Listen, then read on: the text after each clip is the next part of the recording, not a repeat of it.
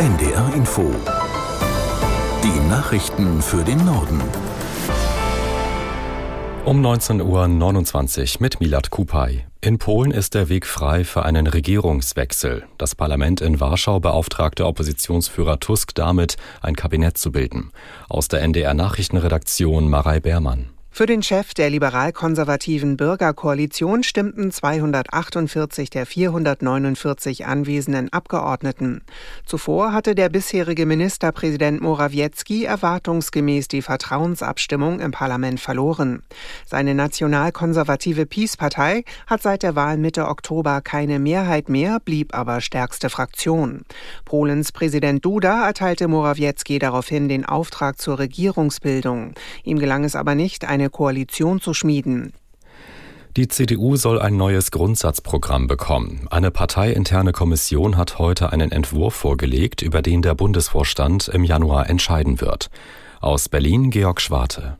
Kernpunkte eine striktere Migrationspolitik, ein verpflichtendes Gesellschaftsjahr für Schulabgänger, Kernkraft als weiterer Bestandteil der Energiesicherheit und für die Rentenfinanzierung eine höhere Lebensarbeitszeit. Alle, die hier leben wollen, müssen unsere Leitkultur ohne Wenn und Aber anerkennen, heißt es.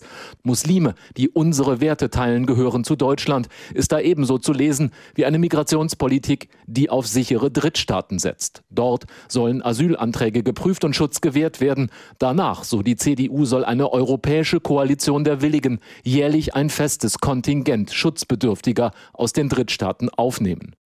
Deutschland und die EU haben den neuen Entwurf für den zentralen Beschlusstext der Weltklimakonferenz in Dubai zurückgewiesen. Das von der emiratischen Konferenzpräsidentschaft vorgelegte Papier sei eine Enttäuschung und nicht akzeptabel, sagte Außenministerin Baerbock.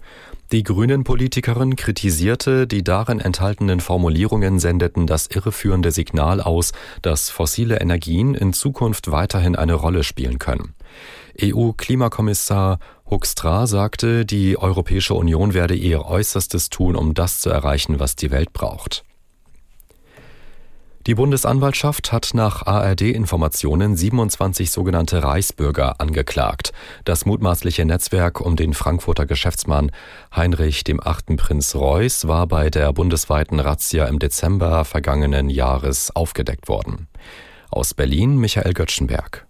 Die Bundesanwaltschaft wirft den Männern und Frauen vor, einen Staatsstreich geplant zu haben, um die verfassungsmäßige Ordnung der Bundesrepublik Deutschland zu beseitigen und einen neuen Staat nach dem Vorbild des Deutschen Kaiserreichs von 1871 zu errichten. Die Bundesanwaltschaft wollte sich auf Nachfrage nicht äußern. Nach ARD-Informationen wird die Bundesanwaltschaft weitere neun Beschuldigte vor dem Oberlandesgericht Stuttgart sowie acht vor dem Oberlandesgericht München anklagen.